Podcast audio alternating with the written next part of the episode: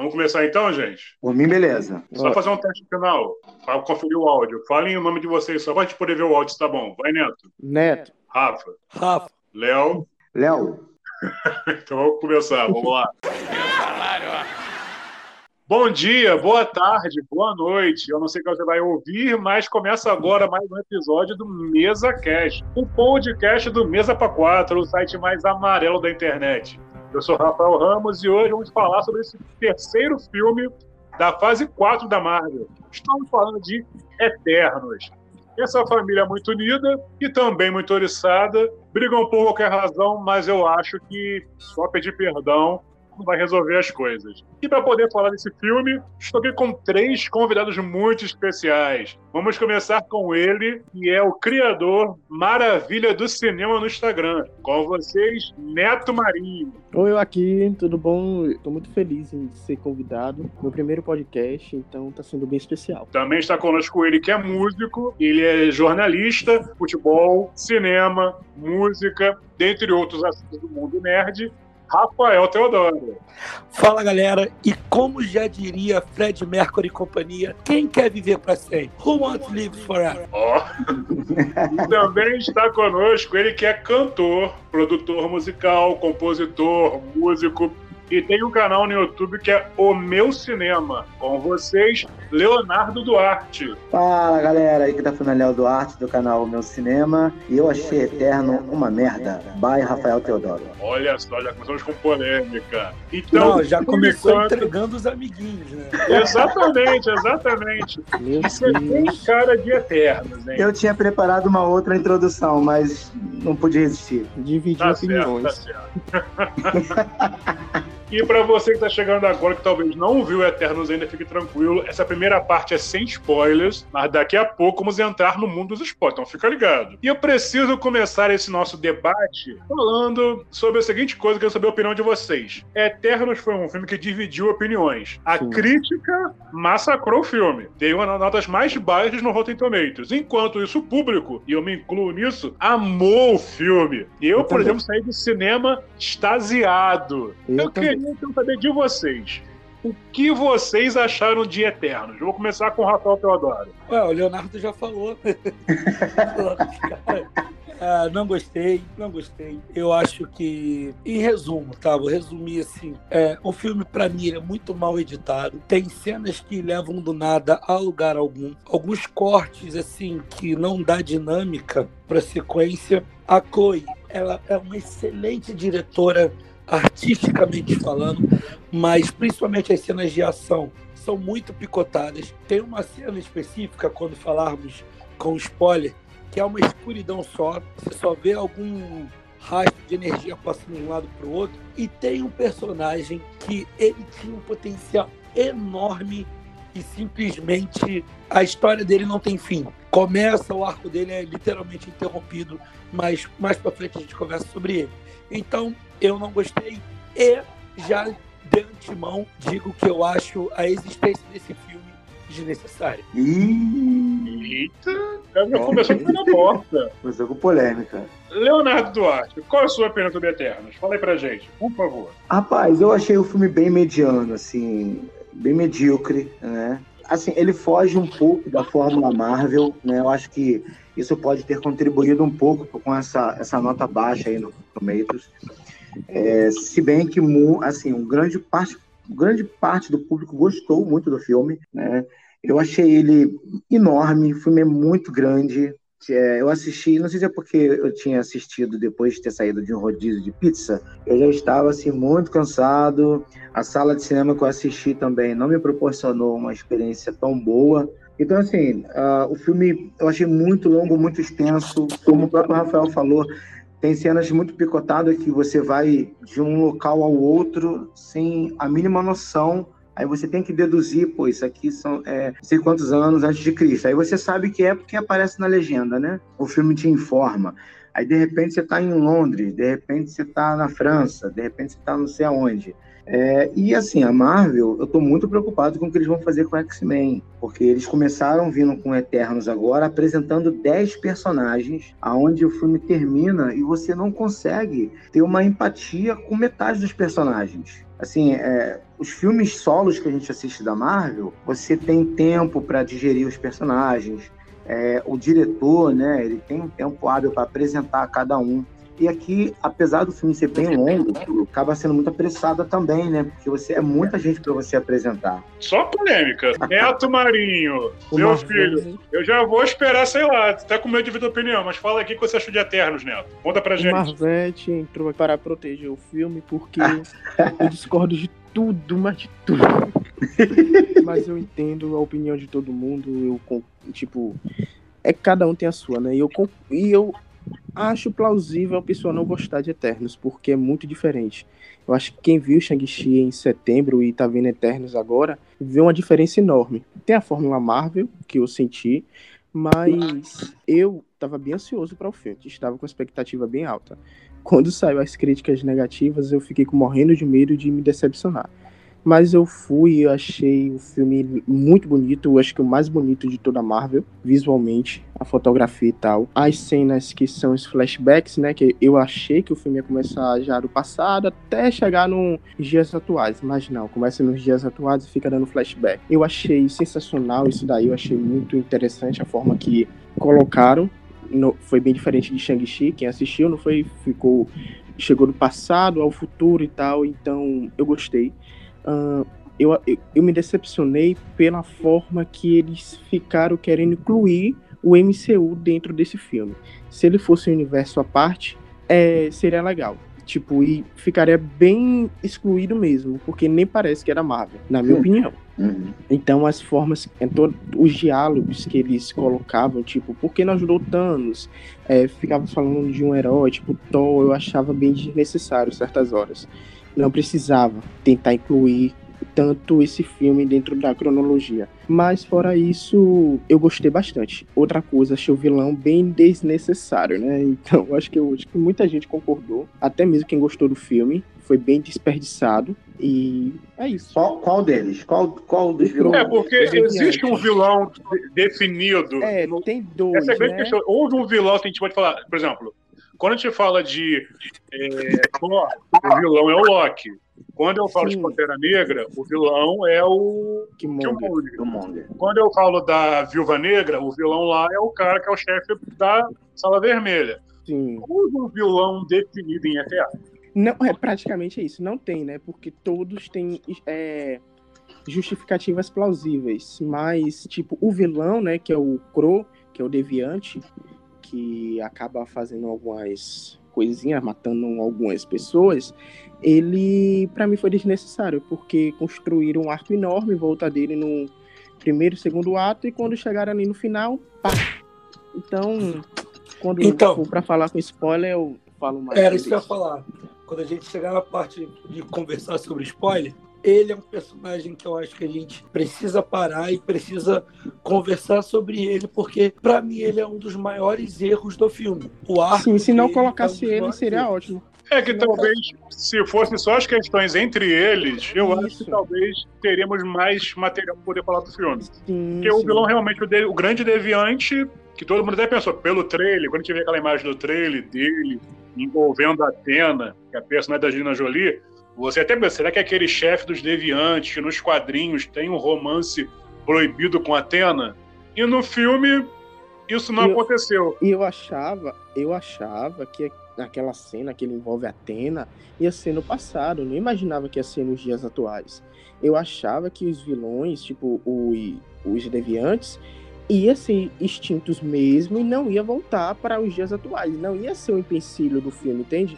Eles iam abordar eles de uma forma respeitosa, ia acabar com eles todos e ia criar outro drama para tipo para ter história, mas não imaginava que eles teriam um empecilho desde o começo e seguisse até o final. Não, uma coisa que talvez tenha me incomodado, talvez não, me incomodou também, foram essas, esses falsos plot twists que o filme vai nos dar. Ele apresenta e você fala, opa, é isso que vai acontecer. Aí muda. Aí, ah, então é isso. Não, é outra coisa. Ah, então peraí.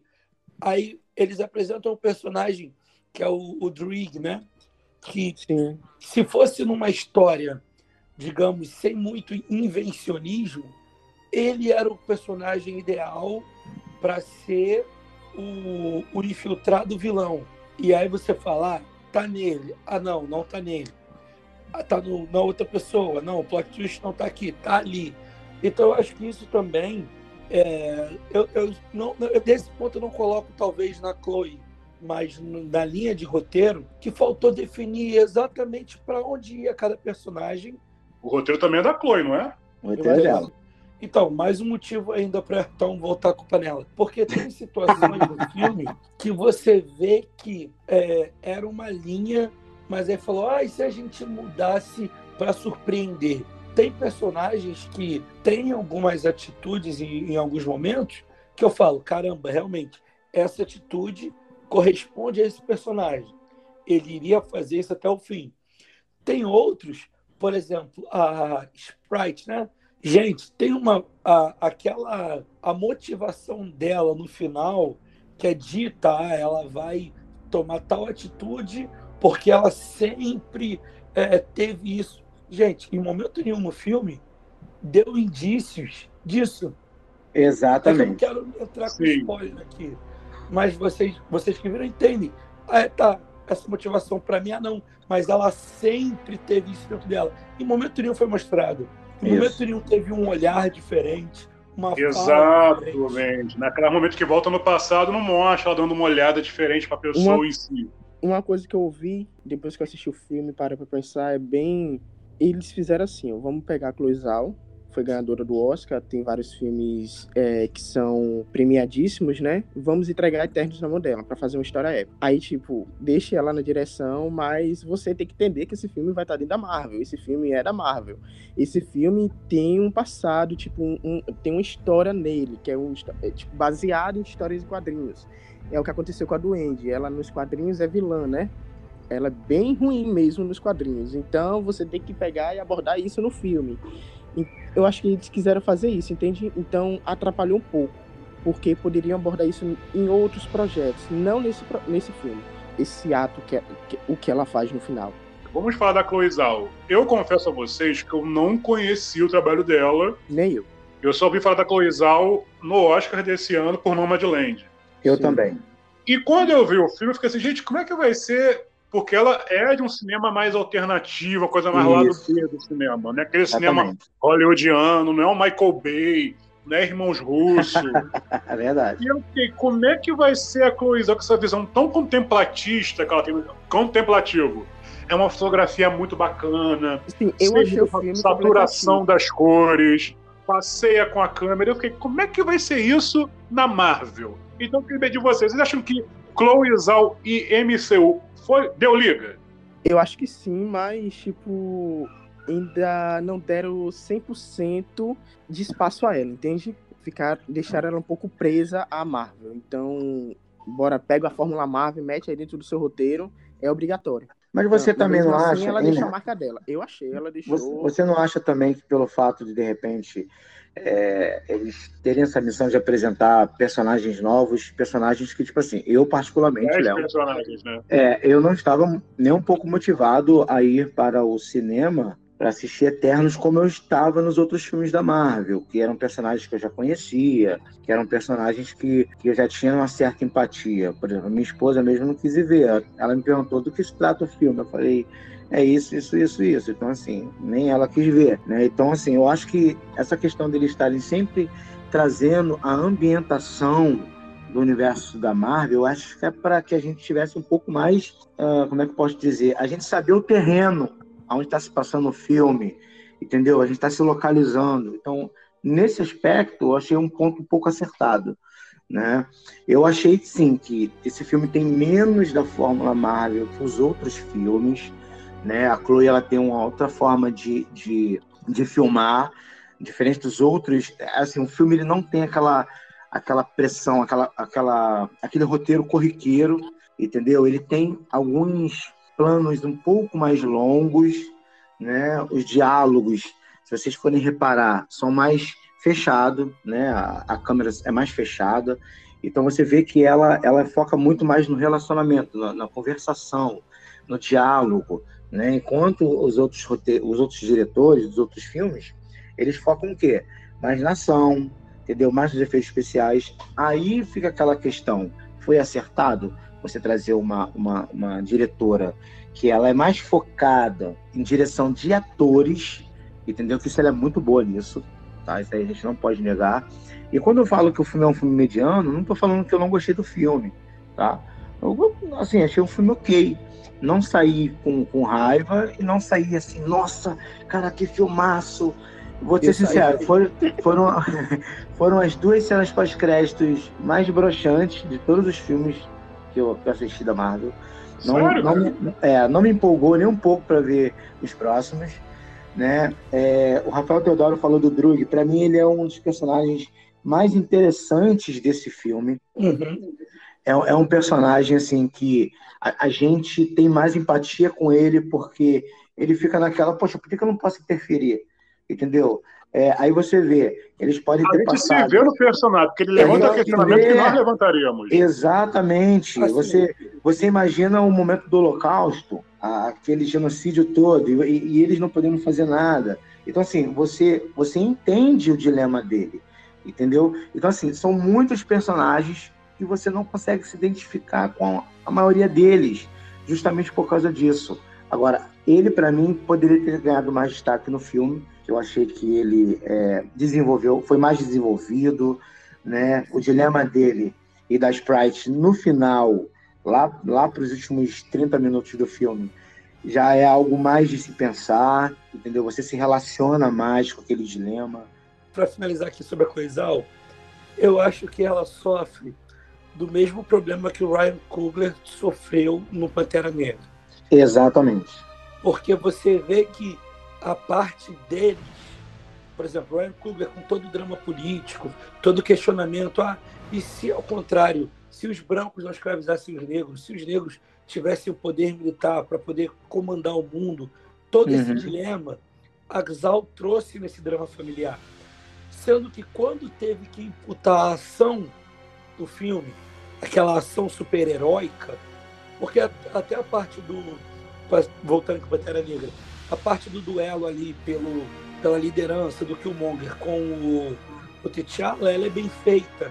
Você vê que tem um simbolismo ali, tem um, um, um, um ideais políticos sendo, sendo confrontados. Quando entra na parte super-heróica, que é aquela cena lá nos trilhos do metrô, você vê que o filme perde em qualidade, em dinâmica, em vira só dois bonecos de CGI lutando. Os efeitos especiais de Pantera Negra, pra mim, é um dos piores da Marvel, cara. Sim. Principalmente Aquela do, final. metrô foi muito grosseira. Foi pior que aquele Hulk do Ang Lee.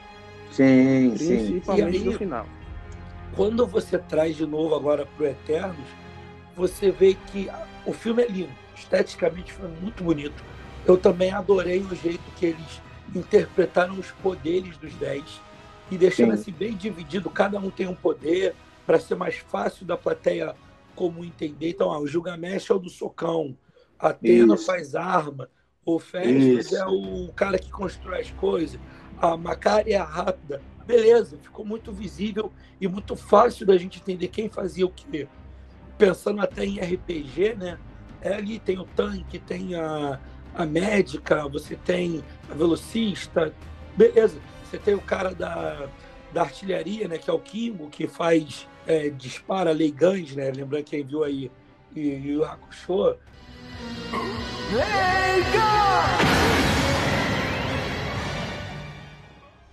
Que pra mim foi o personagem mais chato desse filme. Eu também achei. Eu não me simpatizei muito com ele. Ele é mais cara da Marvel. Sim, eu achei o máximo ele não ter aparecido na cena final. Tipo assim, vocês que só acham que ele meteu. É. ele é mais cara da Marvel, tipo, o humor dele é o mais parecido com tudo. Acho que ele foi ali, a Fórmula Marvel foi o Kingo dentro dos Eternos. Para mim foi isso. Aí você tem toda uma ideia bacana, como eu tava dizendo, e quando você joga no. principalmente no set pitch final, aquela coisa que você fala, o que está acontecendo? Uhum. E aí você começa a ver alguns desníveis de poder acontecendo. Do uhum. tipo, ó, peraí, se o Fast fez o que fez no final do filme, por que deixou tudo acontecer? Uhum. Entende? Do tipo, você, você, começa a ver que algumas coisas começam a se desencontrar. E aí que eu acho que a Marvel poderia sim ter essa, essa essa liberdade, talvez, não sei, não sei se essa palavra é correta, mas de dizer, olha só, o teu filme é esse, a partir aqui eu preciso de um, um cara que faz ação, um cara que vai saber trabalhar isso, vai saber editar, vai saber fazer e dividir co-diretores, talvez, porque você vê que não é a primeira vez que eles trazem um diretor autoral. A parte autoral do diretor é a mais bonita. Então, por exemplo, todo o drama familiar que a Coisa colocou com estética, com qualidade de imagens mesmo, planos maravilhosos, contra-luz, aquela coisa linda, maravilhosa, você vê que é a cara dela. Quando entra na ação, não é ela. É uma ação genérica. Quando você pensa no Ryan Coogler que eu citei, é a mesma coisa. Parte política, discussão filosófica, é ele. Entra na ação, vira uma coisa genérica. Então, talvez, quem sabe, ó, não, você faz essa parte do filme, eu trago outra pessoa para fazer essa cena de ação. E eu boto os irmãos russos para fazer ação para você. Pronto.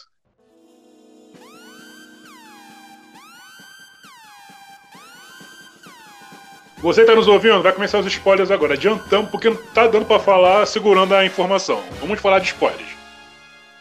Deixa eu falar uma coisa. Eu acho que todos os Eternos, para mim, mesmo tendo ponto de vista diferentes, até mesmo Icaris, que é um babaca no final do filme, eles têm, tipo, uma coisa que a gente consegue entender o propósito deles, entende? Eu sei que o, o que o Icaris fez foi ruim, mas se a gente for parar pra pensar, uma coisa que eu tava comentando com o Rafa no WhatsApp, ele tem, tipo, que uma fé inabalável no celestial.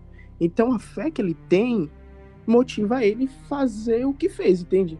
E, tipo, a, até mesmo a Sprite, ela pegou para mim aquele final ali que ela meteu a faca na Cersei, não precisava daquilo, ok, mas ela tinha inveja. Se você voltar no filme, você vê até em fotos que eles cheiravam da família toda, ela era criança, sempre tava com cara emburrada, então ela sempre viveu infeliz, porque eu fico imaginando, eu me coloco no lugar deles, sete mil anos vivendo como criança, sempre a infantil do grupo, sendo que é uma adulta. Então, eu entendo o ponto de vista dela como por isso que eu disse que eu não me Mas a motivação, ah, é porque eu gosto do cara que ela gosta. Eu achei isso tão, sei lá, tão novela mexicana, cara. Sim, não, e outra. Maria do Bairro, né? Isso! A Macari e o Druig tiveram um, uma química melhor do que o Icaris e a Cersei, né? E, e veio do nada. Sim, e veio do nada. E o Icaris, eu senti que não. Eu vi gente no cinema falando que o Richard, fe, o, o ator, né? Richard, fez uma má atuação eu não, eu não achei. Eu achei que o personagem dele era tão frio ao ponto da gente não ver, não, não ver ele fazendo. Uma atuação com tanta emoção assim. Fria. É tipo, na hora que ele pega e mata a Jaque, já tá falando de spoiler, então eu vou falar. E ele solta aquela rajada, tipo, liberando a raiva que ele tem, né? Para mim foi isso, uma atuação bem fria, mas não foi ruim eu achei que era o personagem, o personagem era daquele estilo que não tinha amor e empatia nenhuma sobre a raça humana. E, não, e sem contar as diversas referências, né? Sim. Isso para mim foi muito novo. A Marvel falando de super-heróis da DC, cara. Ou tipo, seja, a DC existe no MCU. É, isso aí, pô. É verdade. Não, mas existe. E citaram como... não só a DC, Star Wars também, não foi? Verdade. Sim, mas existe como quadrinhos, é isso, eu entendi. Isso. É, isso. É, ou seja, toda a história da DC, pra eles, é ficção. Sim. Mesmo que eles tenham heróis que voam, se transformam, e a DC é ficção. Enfim. Qual foi o eterno favorito de vocês? Cara, Cara eu já falei, o meu, o meu foi o Drug, né? Pra mim foi ele, a Macari também. Macari também. Cara, eu gostei do Drug. Gostei da Macari. Eu gostei do Gilgamesh. Sim, eu gostei. Eu acho que dentro do filme o propósito dele é bem estabelecido. É um dos melhores arcos, sabe? E muito bonito. Sim, entendeu? É, é, é isso. Eu acho que, uh, como a gente estava falando aqui da Sprite, é, eu entendo ela ter raiva por ser criança. Esse dilema dela, de ela se colocar nesse, nessa interrogação do tipo, por que que me fizeram assim? Essa pergunta é super válida. Mas o que eu falei, do nada, ah, ela faz que ela sempre foi apaixonada por ele. Quando? Faltou uma cena que dissesse isso. Talvez teve uma cena que está no trailer e não está no filme, dela bebendo no, no jato lá do, do... Falta, talvez essa cena revelasse. Também. Tem uma cena da Atena dentro, eu acho que é mesa da Babilônia, que ela corta umas cortinas verdes. E, e essa tá cena não teve no filme também. Não tá no filme. Então eu percebi Verdade. que eles cortaram cenas. E eu acho que quando chegar no Disney Plus, que vem várias cenas cortadas, a gente vai poder ver isso, vários arcos dramáticos, principalmente da Sprite. Gente, falando de, dos personagens, vamos falar dos atores. A gente pode dizer que Eternos foi o, o cast mais diverso da Marvel que a gente teve indiano, a gente teve o, pessoal, o representante da China, o pessoal, nossos os americanos, mas houve um teve negro. Latino. Temos que concordar com isso, né? Uma atriz, uma atriz surda, né? Uma atriz Sim, surda, isso muito bacana. Se destacou cara. bastante, mais do que os que falaram. É um carisma, né? Sim. Ela tem. E aí, é que a gente estava falando, né? Ela e o Drug são tiveram uma química tão boa que daria vontade de você ver mais daquilo eu, eu, eu assim, o, o Icarus teve um, um grande papel, a Cersei também, e eles praticamente foram os protagonistas do, do filme, né? Tudo bem que o aquele Icarus... drama da Cersei viu que deu uma raiva no, no final do filme. É. Ah, não sei se eu sou capaz, por que ela me escolheu? Não é, sei. Se tornava chato. Você é uma feiticeira, é muito... de muitas coisas. Muito Maria do Bairro, cara. Que crise de, de crise do impostor parece que te bateu. Agora, eu acho que o Druid Macari e Tena, eu, eu, sabe o que eu gostei de Eternos? Que pegaram Angelina Jolie, que poderiam ganhar em cima dela, e não fizeram, tipo, forçação. Não pegaram a atriz e botaram, bora botar ela toda hora, não. É, eu achei isso estranho também, cara. Eu achei isso estranho, tipo assim, é, ela, querendo ou não, é, é, é a estrela do elenco ali. Sim. Sim. Correto. É, é a atriz que, que tem mais, mais de uma carreira é, de bagagem, né? Queria que até o cachê deve ter sido maior. Eu achei, cara, ela tão apagadinha no filme. Mas, mas eu achei ela tipo, pra aparecer mais no futuro. É, não, mas eu achei é. ela sem expressão, assim, não sei, cara. Mesmo com o drama ela... que ela carrega na história? Agora, é, eu achei. Eu achei ela muito sem chora em cima da mesa, eu nunca tinha visto aquilo, não. Da Angelina, eu nunca tinha visto, não. Qual mesa? Não, na hora que ela chora, que ela tem um lápis da memória e a Jaque disse que tem que pegar e levar ela pra central e apagar toda a memória. Ah, deixar sim, de ser Atena. Sim. Agora eu queria chora, que. Por favor, não, eu não quero fazer isso. Que mexe. Aquela cena me arrupei tudo, velho. Eu fiquei abismado. Eu nunca tinha visto ela trabalhar daquela forma. Agora eu queria que vocês comentassem o fato dos Eternos terem ensinado à humanidade o primeiro papai e mamãe da humanidade. Eu ia entrar nesse tema agora, porque olha só, rolou muita conversa, meu Deus, é Eterno ser o primeiro filme da Marvel com cena de sexo. E eu vou dizer para vocês, de certa forma você até entende, porque, cara, 5 mil anos de, de Love. No momento, o pessoal tinha que transar, né, gente? Tinha gente que dizia que não parecia, mas, gente, aquilo ali era uma cena de sexo. Não tinha como dizer que não era, certo? Verdade. Certo mas, tipo assim, eu achei que não foi uma cena pilotinha, foi uma coisa, tipo assim, era comum. Natural. Entrou foi, naturalmente. Foi bonito, foi, foi bonito, foi bem foi filmado. Da mesma forma do beijo do Fastos com o marido. Cara, eu não vi isso. Eu não vi. Foi, foi em que parte isso? Eu tava tão Na cena cansado. Que ele sai da casa dele e se junta aos Eternos pra encontrar o jogo. O, o, o, Celestial. Cara, eu não sei se nessa hora eu, eu, olhei o celular, eu não lembro mesmo. Já assim, já eram 11 e meia da noite na sala que eu estava. Eu estava bem cansado. Né? O filme já não estava assim, me prendendo Sim. tanto. Por exemplo, eu perdi totalmente a, a, a, a parte em que, em que a. Por exemplo, eu não sei o que, que, acontecia com a Angelina Jolie, que do nada ela virava um demônio lá, queria matar todo mundo. Eu, eu não peguei essa parte. É a questão do lapso de memória que ela estava tendo. É porque. Então, mas aí ela perdia a memória e queria matar todo mundo, por porque isso? Porque eu acho que quem assistiu o filme pode até entender como eles são eternos. Eles foram feitos para tentar derrotar os deviantes em cada planeta que os deviantes tentam aniquilar a tipo a humanidade não a raça inteligente é, isso ela tem um. Quando eles acabam a missão, tipo, vamos acabar a missão na Terra. Todos eles morrem. São levados a, lá central dos Eternos. Sim. Os Eternos são apagados, a, toda a memória deles são apagadas. Sim, sim. Então eles ficam, tipo, como robôs e vão para outros planetas fazer a, a, mesma coisa. O que acontecia com ela? a memória dela ficava voltando de vários mundos que ela já tinha feito aquilo.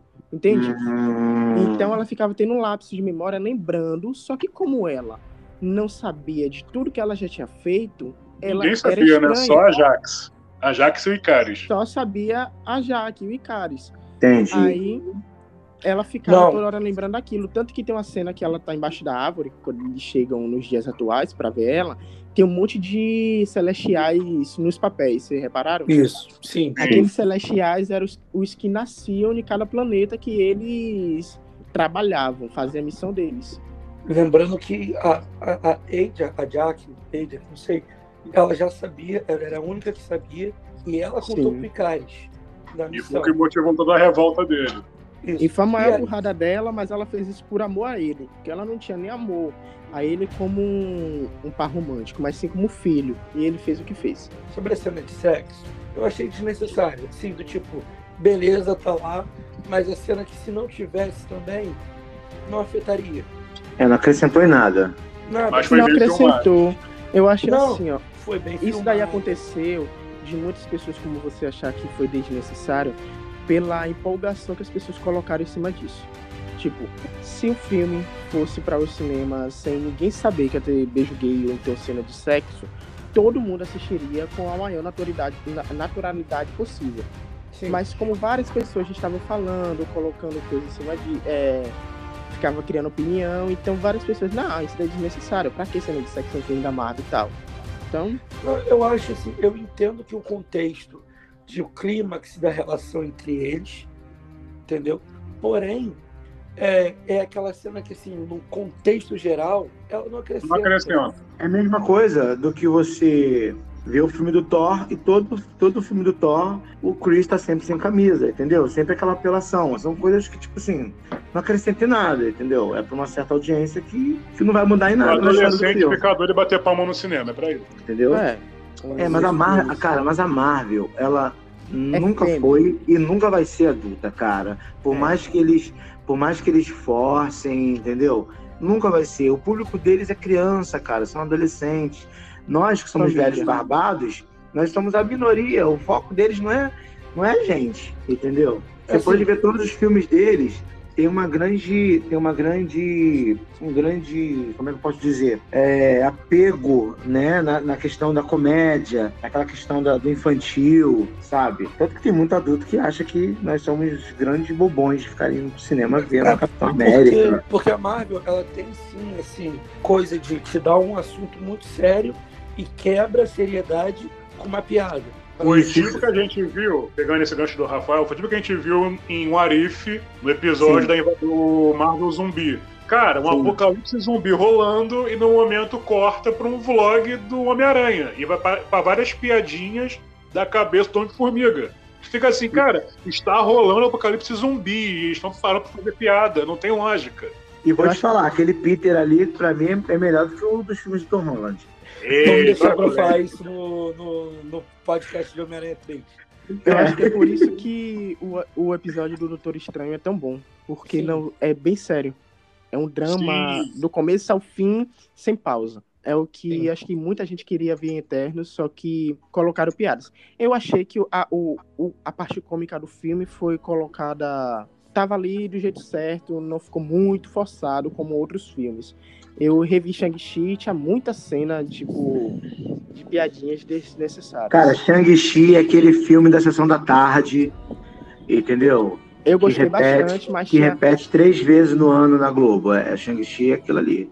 E Entendeu? eu achei que tinha piadinhas ali desnecessárias. É, Vou- Por isso que eu não me simpatizei tanto com o Kingo. Eu achei que ele não era um personagem muito relevante à história, não. Se ele Mas o mordomo do Kingo, vou te falar, o mordomo do Kingo ganhou meu coração. Pra mim, ele rouba a cena. personagem incrível. Pra mim, ele rouba a cena. Quando. Acho que. Não, sei, não lembro se é a Sprite que quebra a câmera dele, que ele fala: Eu sempre tenho mais uma aqui guardada. E tinha outra guardada. A geração digital influencer se viu representada no filme da Marvel. Toda a geração de Verdade. blogueiros, o pessoal do BBB, todo mundo se viu na Marvel com aquele personagem. Total, cara. Eu só queria dizer que eu achei natural. Eu Também. Tem uma cena que se fosse. Muita gente falou, ah, é o primeiro beijo LGBT, se fosse ali um herói um, um, e a família dele, se fosse uma mulher, aquele beijo aconteceria. Não foi foi tipo assim, um beijo de despedida. Um beijo de Sim. vou ali resolver um problema, pode ser que eu volte, pode ser que não. Então, e isso para mim o Faixas é um que tem o, o, enredo melhor construído de tudo, tudo. Porque o Faixas é um cara que vem com tentando ajudar a humanidade a evoluir, ele é até freado em alguns tempos, alguns momentos, tipo assim, faz, a gente, eles estão com a roda agora, tu já quer inventar a máquina a vapor para eles? Calma. Eu adorei essa cena. E aí logo depois ele vê, se vê responsável porque usaram a, a influência dele na construção da bomba atômica e ele perder a fé na humanidade por causa disso e ter uma família e ele vê os dois lados da humanidade, ou seja, caramba, a humanidade pode destruir, mas também é capaz de uma coisa tão bela como uma família. Isso foi incrível. Então você vê que o Flash tem um dos melhores arcos. Um arco. E é o meu personagem favorito do filme. É, é entre. Pra mim, é um dos melhores personagens do filme. É incrível. E eu quero ver mais disso, sabia? Eu juro. Eu quero ver mais do. Do Fastos e em família e tal, até mesmo sendo super-herói. Mas foi muito bom o arco dele. Eu, eu posso coisa... aqui abrir um parênteses, falando a questão do Fastos, da diversidade. Hum. É, eu tenho um tema que eu comentei com os amigos meus quando foi ver o filme. Eu acho que Eternos acertou onde Sense8 pecou e muito.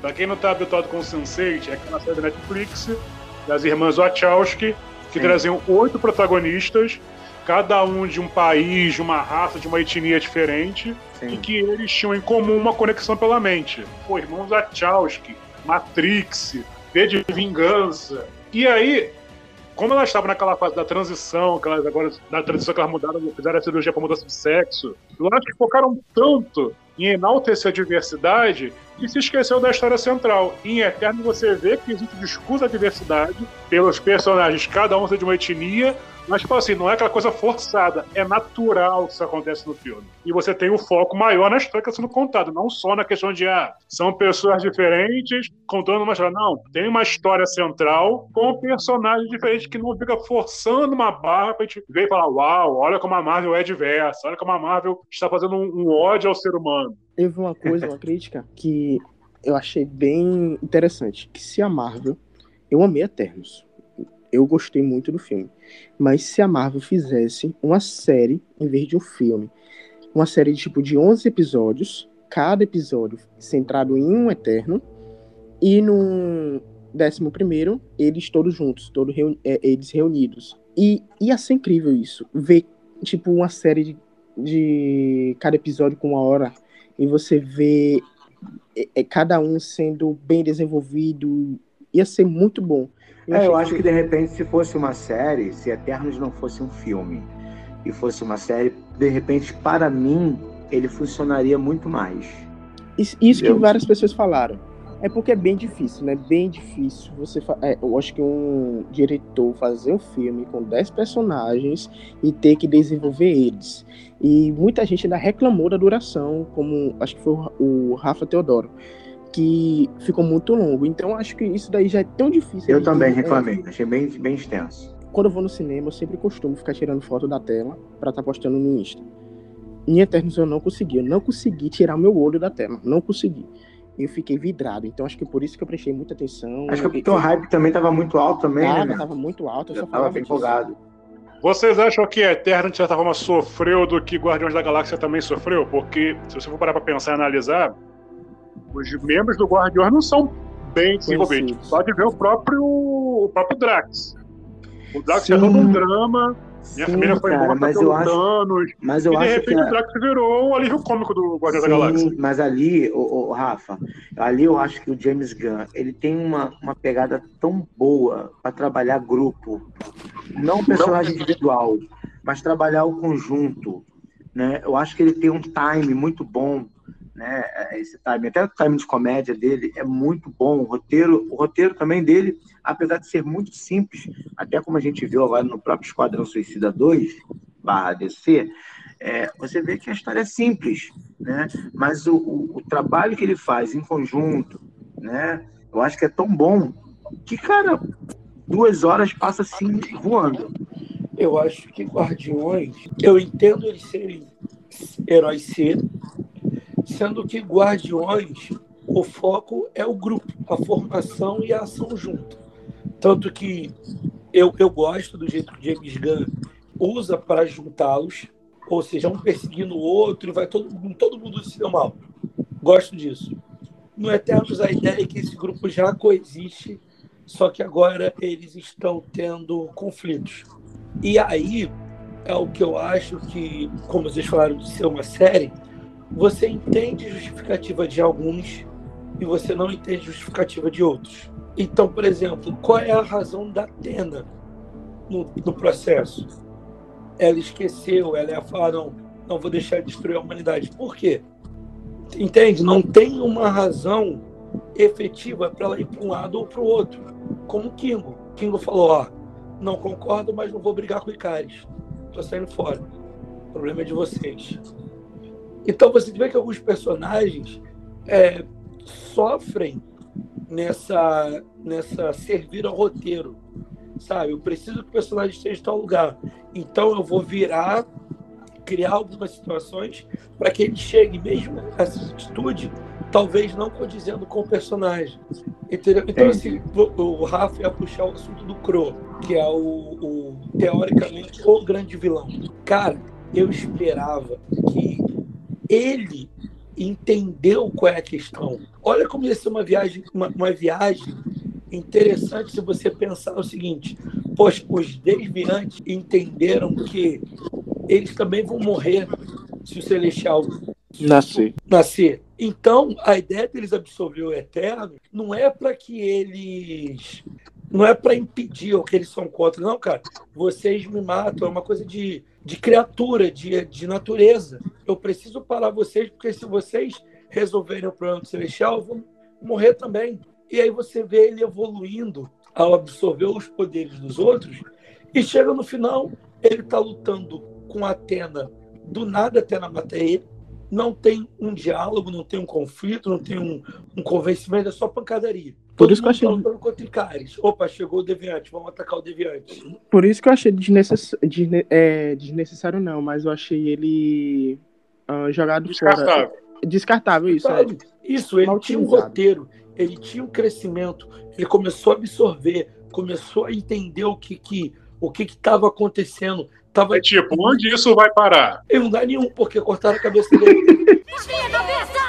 Ou seja, você me apresentou um cara que está absorvendo poderes, que chega no final da história. Ele nem mata nenhum Eternos na luta final, porque quem ele mata, a Ajax já estava ali para morrer mesmo, e o Gilgamesh, Gilgamesh. protegendo a Atena. E depois, e... assim, é vingança. A Atena matou ele por vingança, não me pareceu a Atena matou ele porque estava na programação dela matar deviante. Não teve aquele clássico, isso é pelo Gilgamesh, sabe? Que é clichê, mas funciona para poder passar pra gente a emoção que ela tá tendo. Agora você é... falou da Jaque aí, cara. Eu, eu fiquei com ódio dessa mulher, cara, quando ela falou, quando ela fala pro Caris, não, as pessoas desse mundo é, trouxeram todos de volta com um estalar de dedos. Eu, ah, foi um estalar de dedos, né? Passou todo o ultimato na minha cabeça, sabe? Toda dor de cabeça, todo, todo aquele problemão que os caras passaram. E para ela foi um estalar de dedos que trouxeram eles de volta. Não, mas eu acho assim que ela abreviou. Da mesma forma que os Vingadores perderam a Viúva Negra, o Homem de Ferro, eles também perderam ali o tipo o Gilgamesh e ela mesma morreu tentando combater os deviantes. Agora, eu achei um então furo, eu achei, eu achei um furo de roteiro é, o Icaris, ele mata ela, beleza? E depois ele começa a juntar todo mundo para no final ele querer matar todo mundo junto. Por que, que ele não foi lá no Fastos e matou o Fastos? Por que, que ele não foi lá na Macari e matou a Macari? Por que, que ele não foi lá no Drug e matou o Drug? Sabe? Achei um furo de roteiro essa questão. Que seria mais interessante. Muito mais. Alguns, alguns celestiais, alguns eternos morrendo Exatamente. Caramba, quem está fazendo isso? O que está acontecendo? Exatamente. E ser ele, entendeu? E aí você talvez jogaria a ideia do Druig, porque, poxa, o Druig controla a mente. Será que uhum. é o uhum. Druig que está controlando a mente de todo mundo? E, e, e, você. Jogar um contra o outro, naquele, naquela coisa clichê de todo filme de herói, eles lutam entre si, eles brigam entre si. É, tiraria essa coisa do clichê, entendeu? É, então assim, eles tiveram, na, na minha visão, a oportunidade de usar esse, o drama filosófico, o drama de fé, o que, que é a fé cega, de ah, somos deuses, temos que fazer o plano dos deuses, mesmo que isso acabe com a minha própria vida, pensando em radicais, extremistas, do jeito que o Icaris é, com outros que entendem que não, vamos relativizar esse povo daqui, merece salvação, não é só extermínio. Beleza, gosto, concordo. A ideia de empatia, de nossa, isso aqui merece ser evoluído, merecemos dar a eles muito perfeito. Só que chega nessa parte da ação, ela é totalmente desconexa. E como eu falei no, na parte uh, no começo aqui, a cena que eles vão encontrar o Druid lá no meio da floresta, com o ataque daquele deviante, a cena é totalmente confusa, escura. Sim, concordo. Eu não sei quem está lutando. Parece uma vez que tem mais de um deviante. Depois eu acho que tem um. Depois eu acho que são quatro. Não, Chega não... até a pensar que, que faltou grana ali, né? É, não fica claro para quem está vendo, na minha visão, o que está acontecendo. O corte é muito rápido. É, é, deviante com cabeça na, na, na, cara do Icaris. Icaris vira, joga um raio. Depois a Atena está lutando. Aí a Atena vira do mal. Aí depois o Gilgamesh protege. Mas era o mesmo deviante que o cara estava batendo? Ou é outro deviante? Aquela cena ali eu acho muito confusa. Eu acho que. Ah, vamos mostrar o Gilgamesh. Ele gosta tanto da Atena que vai morrer para protegê-la beleza, entendo, amizade, beleza. Para mim, não, não me gerou nada. Eu vi o sacrifício dele e não senti.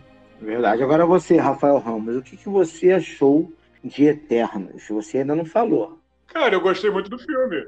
eu saí do cinema realmente extasiado em pouco africano. O que, que vai ser agora da Marvel a partir desse momento? Sim. Mas, claro, tem esses problemas que vocês falaram aí, concordo. Teve essas pontas meio soltas que o filme deixou. E por falar em pontas soltas, eu queria também saber de vocês. Vamos falar do nosso amigo coadjuvante lá, que entrou mudo, saiu calado. Pra deixar os nossos, continuou nossos... não sabendo de nada, coitado. Exatamente. Deixou os nossos amigos fãs de Game of Thrones ali. Uma personagem com o nome de Cersei. Aí você tem o, o ator que faz o Icaris, né? E, e, o Jon Snow ali. Parece que é uma reunião de família completamente, né? O Jon Snow, só um tipo, mais um coadjuvante, como vocês falaram, para desenvolver no futuro. Mas nada além disso. Nada além. Ele aparece tão pouco, coitado, que só foi um romance ali atual da Cersei e acabou. E, tipo, como eu achei vários diálogos para tentar in, inserir ele dentro da cronologia, ele, ah, você é feiticeira, Doutor Estranho, aquilo ali pra mim me incomodou, sério. Não precisava uhum. daquilo. Ah, então, mas mesma... tu tem que falar, olha só, isso aqui são personagens novos, mas estão inseridos no mesmo universo. Isso, isso, isso acho que é pra ambientalizar o filme, né? Isso, Posso... certas horas incomodava isso. Posso Agora, uma coisa que eu quero saber de vocês. A humanidade merece ser salva? Não. Não. Definitivamente que se exploda a humanidade. Venha, venha meteoro. Eu vou destroçar esse universo até o último átomo com as joias que vocês coletaram para mim. Criar um novo. Que não saiba o que foi tirado, mas apenas o que lhe foi dado. Um pequeno preço a se pagar pela salvação. Tipo, na hora que o, o Celestial vem e diz que vai analisar as memórias de os três Eternos ali para saber se a humanidade merece ser salva. Eu fico parando para pensar numa sequência de Eternos que ele vai analisar e vai mandar os eles de volta. Será que merece ser salvos? Não merece. Tipo, merece por ser explodido e acabou. Porque tanta Você até entende o lado do Ultron, né, gente? Eu acho que os Eternos não, não vivenciaram as eleições de 2016 e 2018, senão eles iam querer explodir tudo. Eu só quero, só quero abrir um parênteses aqui antes da gente falar do futuro Marvel, que eu acho que a gente está se caminhando por isso. É, a gente estava falando aqui de, de cena de flashback, de como inserir no universo Marvel, né? Que parece que não precisava. Mas teve uma piada do Kingo que eu gostei. E eu falei, caramba, eu queria ver isso. Que foi quando o Kingo não, o Gilgamesh falou que aprendeu a receita da cerveja lá com o Odin. Eu falei assim, caramba, como seria bacana se ao invés de Babilônia eles pegassem alguma coisa nórdica e trazer um, um jovem Odin, ia ser um easter egg, ia ser uma coisa que não influenciaria o filme como um todo, mas aquele fãzinho falando, caramba, o Odin jovem, que maneiro. Seria bem legal. Uma coisa que eu fiquei para pra pensar, eu vi várias teorias. Já pararam para pensar que o Thanos estava certo esse tempo todo? O Thanos sempre esteve certo. Não só na ideologia dele, que havia muita desigualdade, mas no propósito do Celestial acabar com tudo. Então ele vai estralar os dedos, vai acabar, vai acabar. com a metade, e ele não vai acordar. E, e a Jaque cita isso. E a Jaque falou que ele é, é atrasou. atrasou despertar. É, assim, o único problema do Thanos nessa bagunça toda na Marvel é que eu acho que a Marvel tá abrindo tanta ponta que eu não sei quando fecha. Porque, e vai por ser exemplo, difícil fechar. A gente, falando aqui de spoiler, né? a cena, uma das cenas pós-créditos traz o Eros, que é o Star Force. Né? Que eu não que, sei, é, eu fico parando para pensar como vai se encaixar. Que é nos quadrinhos um, o irmão do Thanos. Só que o Thanos, em momento algum, é dito que ele é um eterno ou que ele é um eterno com síndrome de deviante, como nos quadrinhos é estabelecido. Isso. Titã, então, vai ser um dos planetas de eternos e o, o ego, ele de fato é um celestial que não virou para o modo robô e ficou no modo planeta, ou ele estava mentindo dizendo que é um ser celestial.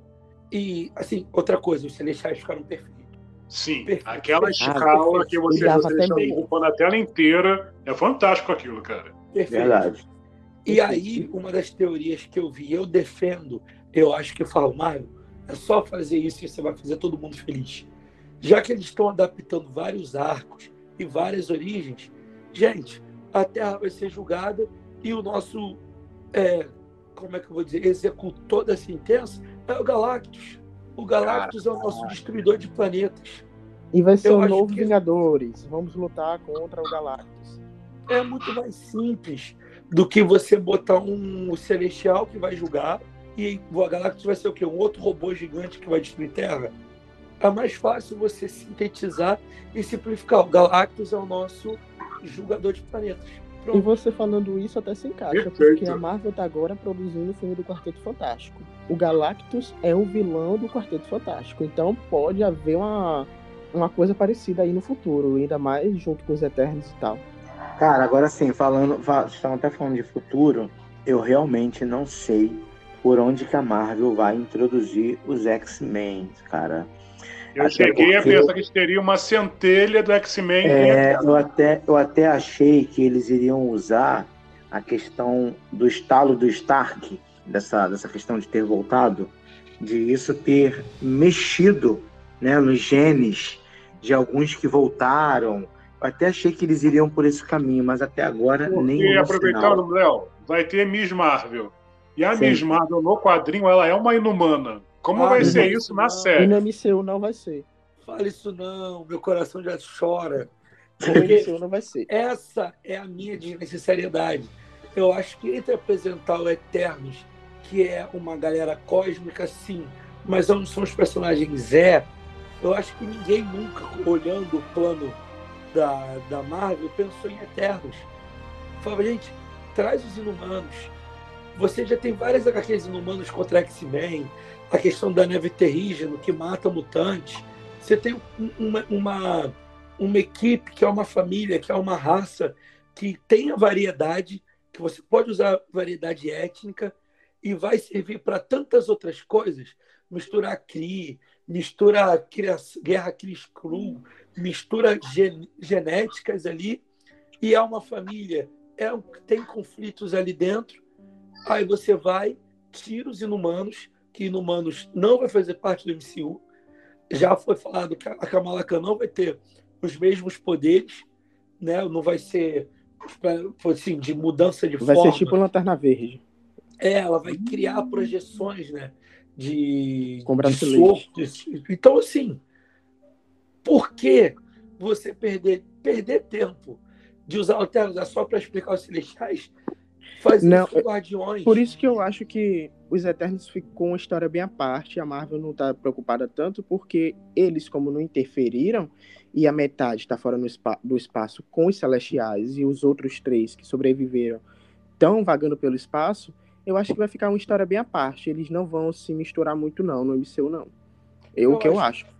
Eu acho Pode que haver uma vão- interação com os Guardiões, mas Isso. nada além disso. Eu vejo, eu os vejo substituindo os Guardiões. O a Macari, a Athena e agora o Star Fox serão os novos Guardiões. Eu não acho que eles vão jogar Ceci, o Fastos e o Kingo fora, não. Eles vão reutilizar isso. Olha, porque para vocês terem ideia, gente, a atriz que faz a Jack, que é a Salma, já assinou contrato para mais cinco filmes com a Marvel. Ela vai voltar, então não morreu. O Icaris não morreu, gente. O Icaris é, é- ele tem a energia solar. Ele se fundindo ao sol, ele não vai morrer. Então ele vai voltar alguma hora. O personagem que morreu mesmo foi o Gilgamesh, acabou. Eu, eh, eu ainda continuo com essa concepção, entende? Até porque lembrando jogar o personagem do Icaris no lixo, acho que seria um, um grande erro pra ele. Um Não, grande não erro, vai. porque é um, um personagem que tem um potencial enorme. Até mesmo para retornar como vilão, tipo, macabro mesmo e, e querer acabar com tudo. Ó, pegando Mas, esse gancho de Eternos ainda, eu não, eu não posso esquecer da seguinte ligação. Vocês acham que Eternos e Shang-Chi possuem uma conexão? Sim. Porque, Não. Olha só porque eu tô falando isso. Teve aquela cena pós-crédito lá de Shang-Chi, do Ong falando que os anéis não são, desse- do- não são de origem alienígena, não sabendo identificar a origem deles. Eu cheguei a pensar, será que o Fastos foi o criador dos Dez Anéis? Não. Acho que não, cara. Porque se você observar na casa que eles estão descendo na Terra, tem uns objetos que lembram um pouco a forma dos anéis. São dez eternos, dez anéis. Será que teria alguma conexão? E o Não. pulso que aparece lá no dentro do anel lembra muito o pulso que aparece lá na memória dos eternos lá que a Cersei vê na nave. Ou eu tô viajando demais? Acho que Não. tá. Olha, Eternos vem antes de Shang-Chi na cronologia. Eternos vem antes. Ah, eu nem sei como é que tá Shang-Chi vem depois. Eu É, tô eu acho perdido. assim, ó. Eu tô perdido. que os, os, os anéis podem ter sido feitos pelo Fastos, só que eu tinha uma teoria que eu até cheguei a citar com o Rafa, que aquele sinal que eles estavam sentindo lá nos- no, que os anéis despertaram aquele sinal, lembra na cena pós-créditos? Sim. Eu achava que poderia ser o Celestial que estava no centro da Terra e estava querendo nascer. Eu tinha é, isso daí comigo. Só que depois que eu vi que o Disney Plus atualizou a cronologia, eu disse, não, então desta- é, é, descarta essa teoria minha, que não tem nada a ver. Agora, os anéis eu ainda acho que pode ter sido sim criado pelo Fastos. Eu acredito que, assim, teoria jogada no, no vento, assim, tá? É, Eu acho que está muito ligado a uma horda da aniquilação, que o aniquilador é um dos personagens dos vilões do Quarteto Fantástico. Pelo simples fato que, se você lembrar no Shang-Chi, é, tem aqueles devoradores de alma, né, que são aprisionados e os anéis têm poder para poder libertá-los e tal. Então eu acho que seria uma forma de você trazer um vilão clássico dos quadrinhos do Quarteto Fantástico que você e seria invasores espaciais também. E a aniquilação tem a ordem, depois vocês procurem dar uma olhada em relação a isso. E tem a ver também com esse universo Shang-Chi, de criaturas místicas de outras dimensões. E o Aniquilador e a Horda, eles são da zona negativa. Então, pode ser que, do mesmo jeito que eles usaram Talu como Kowloon, né, que é uma cidade dessas que aparece de tempos em tempos no mesmo plano da Terra, usar a zona negativa para fazer isso, como se fosse esse pulso. É apenas o que eu acho. E voltando aqui ao assunto de. Miss Marvel, eu ouvi alguns rumores que a Marvel não quis trazer a origem dela inumana porque ela tem poderes de ficar grandona, né? De ficar gigante. E não queriam que comparar ela ao Homem-Formiga e nem a, a filha do Homem-Formiga, a estatura, que também fica gigante. Aí eu fico parando pra pensar. Em Shang-Chi apresentou uma nova arqueira. Já parou pra pensar? A amiga do Shang-Chi. Sim. E no universo Marvel já tem a Kate, agora na série do Gavião, e o próprio Gavião. Então são três arqueiros dentro da Marvel. E por que não poderia ter três gigantes? Cara, eu acho que acho que esse negócio de três arqueiros também eu acho uma viagem, cara. É, porque eu não sei pra onde vai tanta flecha. A menina treinou um dia e já sabe tirar uma flecha. É, gente, até porque aquilo ali foi um momento só. Ela vai virar arqueira, Eu não. vi uma crítica até do Super 8 no YouTube e ele falava sobre isso, que achou forçado é, essa introdução da Kate ali naquele momento daquela flecha. E eu meio que concordo com ele, não precisava daquilo. Porque Até era porque ela, pra mim, até porque ela, pra mim, foi um dos maiores acertos de Shang-Chi, Sim. Sim. sabe? Eu acho Não, ela, assim, eu, é eu falo personagem hora, dela incrível. Naquela hora da flecha. Eu Não, sim. que aquele ato ali poderia ter dado até a irmã do Shang-Chi. Sim, Não, verdade. É, é, ela pra mim foi um dos acertos, assim, um alívio cômico muito legal, na hora certa, exagerado, bem pastelão. A- Amei, adorei. E adorei. desperdiçaram da mesma forma que desperdiçaram o Kingo, Isso. né? E a Uhum. química também da Wakafina com o, o Simuliu. Simuliu, né? Gente, perfeito. Você Sim. vê ali e fala assim, caramba, eles não são um casal. Eles são brothers. São É a mesma coisa da Macari com o Druig. Tu vê que não tem tensão sexual ali. Tu Não, olha é só pra amizade lado, mesmo. esses dois caras, essas pessoas se agarrando aqui. Não vê. Então, eu acho assim, os Eternos serão mais cósmicos, é, principalmente... E ao que parece, a fase 4 vai explorar mais essa coisa cósmica da MCU também, né? É, são três ramos, né? A parte cósmica, a parte multiverso e a parte urbana. Tá bem claro, assim. O meu medo é essa escala de poder, sabe? O Ikari se bate de frente com o Homem de Ferro, com o Capitão América, não tem luta. Então, É. eu fico pensando como eles vão resolver esse problema. Uma hora. Capitã eles vão Marvel. que- Mas uma hora tem que nerfar ela. Tem que ter vampira nesse meio aí. Porque senão é, é aquelas coisas que você começa a ver que não fazem sentido. A Capitã Marvel acabou o filme da Capitã Marvel voando na velocidade da luz. No Ultimato, ela, por que ela não voou na velocidade da luz para dentro da, da van e eliminou a manopla? Roteiro. Porque ela não pegou e saiu do planeta com a manopla. Eu tenho medo, sabe de quê? A fase, o, a fase 3, ela assim, en- é, encerrou de uma forma muito bonita. Vingadores Ultimato, pra mim, é o melhor filme da Marvel até agora. E acho que pra superar vai ser difícil. Porque tudo que foi feito antes de Vingador- Vingadores Ultimato ficou bem, tipo, se encerrou de uma forma plausível. Eu tenho medo da agora, a partir da fase 4, como isso vai se encerrar. Eu acho que não vai ter mais como se encerrar, porque é muita coisa que te- estão desenvolvendo ao mesmo tempo. É série da Mulher Russa, Multiverso. série do é, da Lua, é várias. WandaVision com multiverso, é muita coisa. Tem a parte vai- agora sobrenatural com Blade, o Sim. Cavaleiro Negro, que é a parte de vampiro, vai ter série, vai ter lobisomem. Então, Vai ser muita coisa para se é para finalizar, então eles vão ficar em etapas, vão ficar em vários universos, como você falou, do cósmico ao humano é, ao multiverso, vai ficar assim. A própria vai questão que eu tenho. Gente, uma coisa que eu penso muito também é assim: será que todo mundo vai acompanhar a série com o filme para conseguir entender toda a história? Eu vou. Eu- Eu pra- acho que o grande público em geral não. O público geral não. Nós, né, nerds, fãs, É, sim. Porque, por Entendeu? exemplo, imagina, a pessoa nunca sequer na vida viu a série do Loki. Aí, de repente, já anunciaram que vai ter Loki e depois Exatamente. tem o 2. Tem muito é amigo meu, vai entender essa questão. tem muito amigo meu que esses dias me chamou, falou: "Ah, você tá compartilhando meme de Loki, Loki não morreu lá no Guerra Infinita?" Falei, putz. Então assim, o público geral, que, que geralmente é o que lota o cinema junto com os fãs, né? Pô, muita gente foi ver o Ultimato, cara. Muita gente que é, não é tão fã igual a gente, mas, pô, Capitão América, é, Homem de Ferro, todo mundo junto, voltando, todo mundo contra o Thanos. O Abriu público geral né? mesmo, é, o público geral mesmo vai ter que fazer uma faculdade para entender o universo. Ah, eu, eu É acho tipo que vai Homem-Aranha rolar. 3. Homem-Aranha 3, o multiverso veio de Loki. Junto com a, a Wanda virando feiticeiro escarlate. Então, quem não assistiu Loki e a WandaVision não vai entender porque os, os vilões vão estar agora no filme do Homem-Aranha 3. Mas aí, gente. O multiverso, tipo, o multiverso se abriu, entende? E isso aconteceu em Loki, não tem como negar. Eu acho que vai rolar um, Uma explicação. um Galadriel, sabe? Aqueles Uhum. cinco minutos de filme, ó, gente. é isso, isso e isso. Ou então adota é. igual Star Wars. Pam, pam, letreiro, passando, contando a história.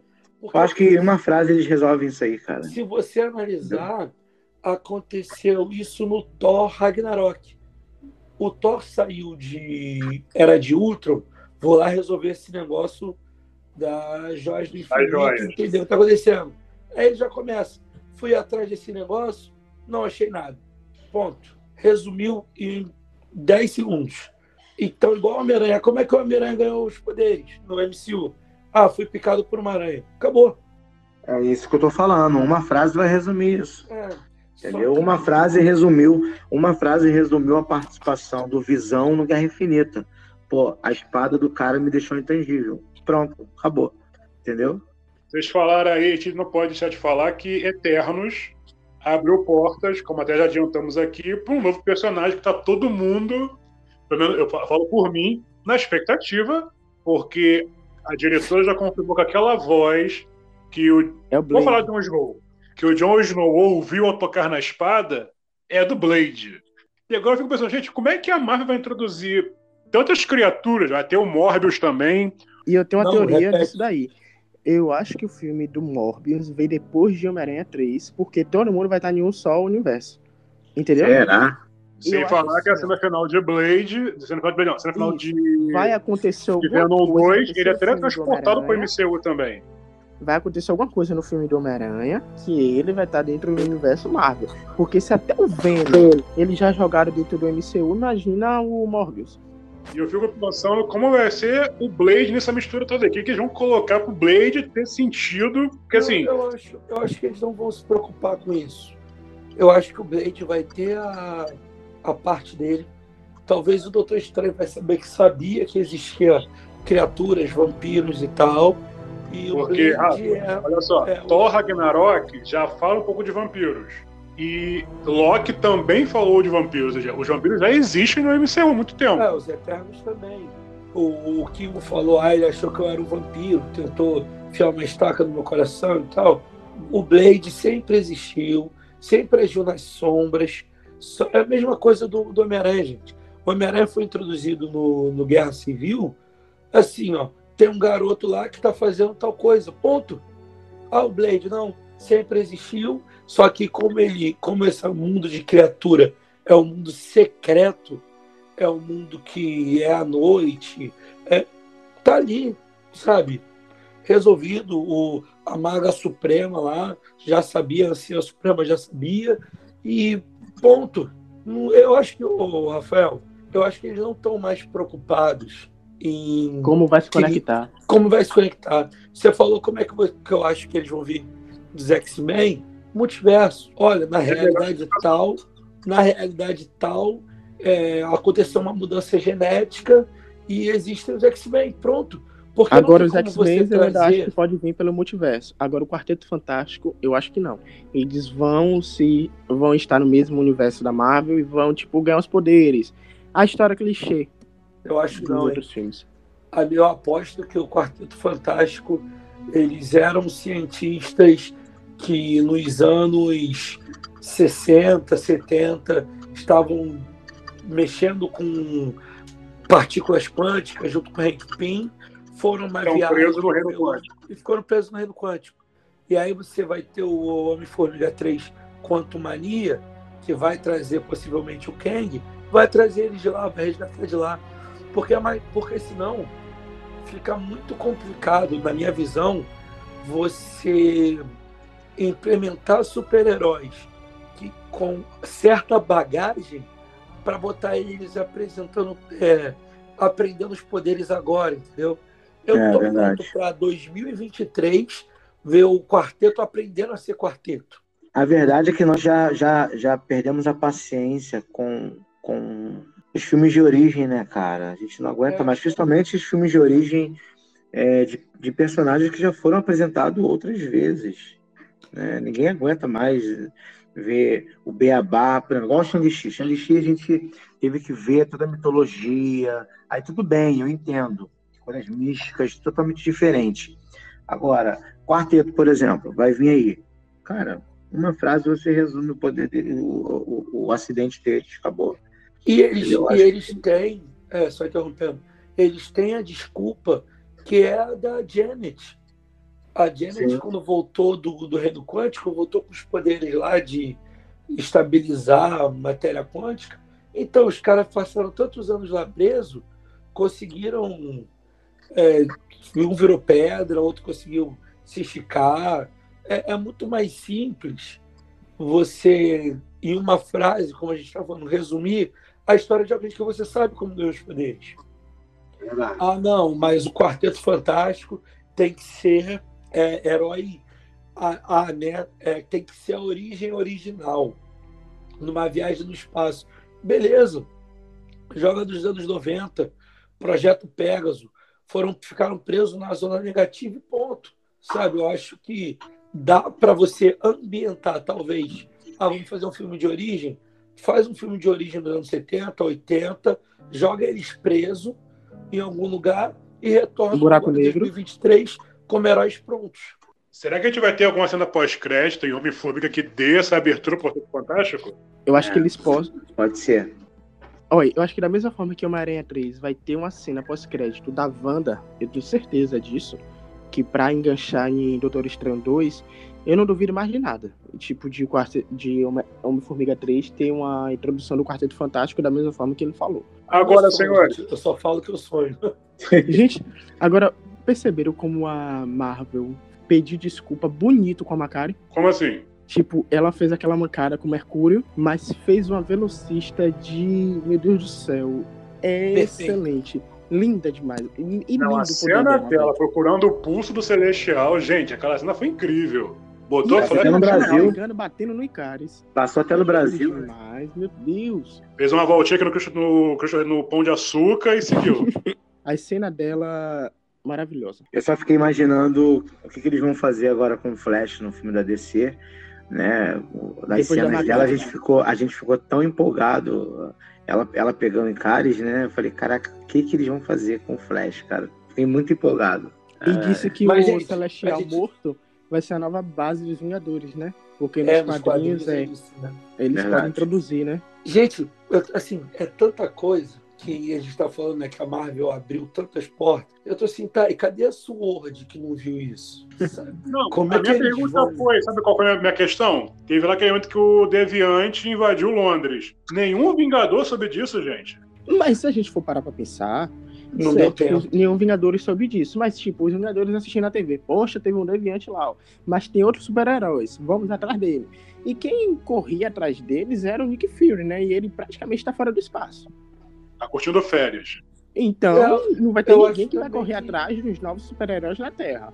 É, e se você, e se você é, partir do princípio que os Vingadores não têm mais os seus, os seus líderes para estar reunindo eles, Sim. né? Cada um tá num lado, né? O Doutor Estranho tá fazendo as, as loucuras dele, o Peter tá por aí, a Capitã Marvel foi embora, entendeu? A Wanda tá doida. A Wanda tá doida. Só sobrou o O Hulk. Hulk, coitado, tá com o braço engessado. É. E tá bem velho, vocês repararam? Eu quero saber como vai ser. Eu fico curioso, velho. Um- é um herói que eu fico curioso pra saber como vai ser ele no futuro. Agora, eu não entendi, eu não entendi na, na cena pós-crédito do Shang-Chi, aparece, né, é, o, o- ele, ele junto com a Capitã Marvel, Isso. né, e com, com o Mark Ruffalo, com, com o visual novamente do Dr. Banner, né? Isso. Na She-Hulk ele tá como. Hulk e tá como Bruce também. Eu falei, caramba, a Marvel não sabe o que faz. Uma hora ele quer se juntar ao Hulk pra ser uma coisa só, agora ele voltou. Mas eu acho que ela vai explicar isso na série da She-Hulk. Porque. Cara, a- aquele professor Hulk foi o maior erro da Marvel Ah, não, com o não. personagem. Ah, ah, não, gente. Eu, eu não sei o que é. Eu acho que eu sou Marvete mesmo, assim, fiel. Porque eu mas eu dei tanta risada. Não, velho. cara. Eu gostei tanto daquele Neto, Hulk. Neto, todo mundo esperou o Hulk se vingar do Thanos, dar uma surra Todo nele. Isso não mundo. aconteceu. Everybody, todo mundo, cara, todo eu mundo. sei que todo mundo, mas olha, o que a gente esperava de tanta coisa de Vingadores Ultimato é a mesma coisa da gente estar esperando nesse filme do Homem-Aranha. Vai ter tanta decepção que ou eu fico até esperando Não, isso. mas assim, é- é, o que eu me lembro das minhas recordações do meu hype, essa foi a única decepção do Ultimato, porque eles me entregaram tudo que eu queria ter visto. Capitão levantando o martelo, os heróis voltando numa cena épica, entendeu? Tony Stark se sacrificando. Tudo que, tudo que nós queríamos, a Marvel entregou. Agora, a, a, essa questão do Hulk ter a revanche foi unânime todo mundo esperar e não teve. Eu queria Sem saber falar... uma coisa de você, já que tá falando do, do, futuro Marvel. Vocês concordam com a morte do Pantera Negra? Cara, eu não então, vejo outra forma de. Eu não concordo. Personagem. Eu tava, eu tava conversando, inclusive, mandei no grupo lá para vocês, que Pantera Negra 2, para mim, teria que se passar durante os cinco anos do, do estalo. Era uma maneira muito simples de você resolver o problema em primeiro momento ó, não tem o, o Chadwick Boseman, vamos botar o filme ambientado no momento que ele não se encontra. E se tratando, lembrando que o primeiro filme do Pantera Negra era uma questão, uma guerra civil, né, de poder, quem vai ficar com o trono e tal, excelente. O rei não está lá. Quem é o líder agora nesse momento? Como vai ser o, o, o reino de Wakanda que agora está aberto para o público e não tem o seu defensor. E nem a Shuri, né? Porque a atriz está fazendo várias coisas aí que o público está querendo que e você a ela embora. Porque na, na, no MCU, a Shuri também foi instalada. Ela Sim. também saiu. Então você teria a oportunidade de colocar um filme no qual você poderia dar protagonismo aí para Lupita Nyong'o, você poderia dar o, o protagonista para Okoye, que eu esqueci o nome da atriz, mas você tem um embarco também que possivelmente seria um novo líder. Então você teria uma forma de mexer no universo, trazer uma ideia de é, talvez outros reinos, como por exemplo todo mundo está dizendo que é, Atlântida, Namor vão atacar e você ó tá desprotegido, como é e que eles falaram no Vingadores Ultimato que teve um tsunami em, Wak em Wakanda. Então assim, teria essa possibilidade não, pelo jeito não é o que vai ser feito. O filme vai se passar depois do estalo. Possivelmente, Pantera Negra vai ter morrido de alguma forma. Eu, eu, eu acho isso, porque para mim, eu tenho medo desse filme do Pantera Negra 2 ser uma grande bomba, porque deixar muita coisa mal explicada. E eu sei, eu gosto muito do Chad, do Wick Boseman, eu acho que ele fez, é, deixou um legado incrível. Mas matar o Pantera Negra não é legal, não, vai, não é hora dele morrer. O, o Homem de Ferro foi quantos filmes para ele encerrar o arco dele? O Capitão América, o Thor tá até hoje aí, tipo, porque. Não, assim, eu não acho que não é nem questão. personagem. Eu acho que não é nem questão de filme, né? Eu acho que é questão que o personagem está acima de qualquer ator, cara. Sabe? É, só você pegar ao longo dos anos quantos, quantos atores fizeram Batman. Se a gente fosse partir do princípio aí da, da morte do Heath Ledger, é, sabe, vão vir outros Coringa, já veio o Joaquim Phoenix, tá? E... Então, assim, tudo bem que há, uma, há, um peso, né, do próximo ator que fosse assumir o legado, aquela comparação, sabe? Ia ter esse, esse peso de, de, de, responsabilidade. Mas eu acho que poderiam ter dado mais um tempo segurava mais, sei lá, mais Verdade. um ano e meio, entendeu? Isso. Deixava a poeira baixar um pouco. E depois, cara, vinha apresentando um novo Pantera, um novo, um novo ator. Como o Rafael falou, é, passar durante cinco anos de estado do Blip, né? E depois ver qual vai ser a reação do público, querer até mesmo se justificar com o público. E eu tenho um ator que seria, eu, eu, na minha opinião, ele seria muito bom como Pantera Negra. O que fez Tenet, eu não sei o nome dele. O filho do Denzel Washington. Filho do Washington. Então, mas seria. Era uma forma bem bacana de se botar no cinco O próprio anos. Michael B. Jordan, né? Se não tivessem matado ele no primeiro filme, né? Mas olha só, não tem corpo, não tá morto. Tá, teve corpo sim, ué. Ele, é mais ele, ele olhou pro sol e caiu. Mas aí então, caiu morto. Não teve inteiro. Eu, eu acho que, de verdade, como vocês falaram, se botar o, o segundo filme passando nesses cinco anos, você não precisaria fazer um novo filme do universo do Pantera Negra nos próximos quatro anos, já que vai ter uma série das, das Dora Milaje no Disney Plus. É, então você ganharia um espaço para você preparar o teu público para, olha, o Pantera vai continuar, só que não com o, o Chadwick. Até porque eles vão ter um problemão aí para resolver no início, né? Porque é, com certeza o personagem vai morrer no início do filme. Isso é inegável. Entendeu? Ele deve fazer uma cena de ação com, com ele é, com traje, sem mostrar o rosto sabe? Eu acho que deve. E para mim, a Shuri, como Pantera Negra, isso não vai descer. Porque eu gosto de ver ela no laboratório, eu gosto de ver ela fazendo as invenções e tal. É, mas de repente ela pega uma dobradinha igual o Stark, né, cara? Quem sabe o, o, o, o, diretor, que é um ótimo roteirista, ele cons consiga deixar Não. ela muito mais, muito mais. Isso eu sei. É. Que eles podem dar uma boa justificativa. Eu só não acho como vocês concordem. Não é hora de matar o Pantera Negra. Eu acho que vai ser uma Nossa, aí grande é, com da Marvel. Com certeza. Agora, Ah, mas senhor, amanhã, mas amanhã depois, ô Neto, mas amanhã depois eles, eles voltam atrás e ressuscitam o personagem de novo. Vivem fazendo isso. Ninguém morre na Senhor. Marvel. Tá o Loki aí pra, pra dizer pra gente.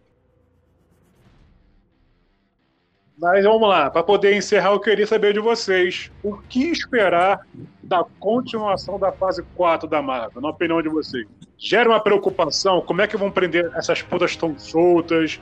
O que, que a gente pode esperar dessa nova essa fase 4 da Marvel que tá no comecinho ainda, né? Vamos dizer Eu assim. acho que a melhor coisa que eles podem fazer é separar.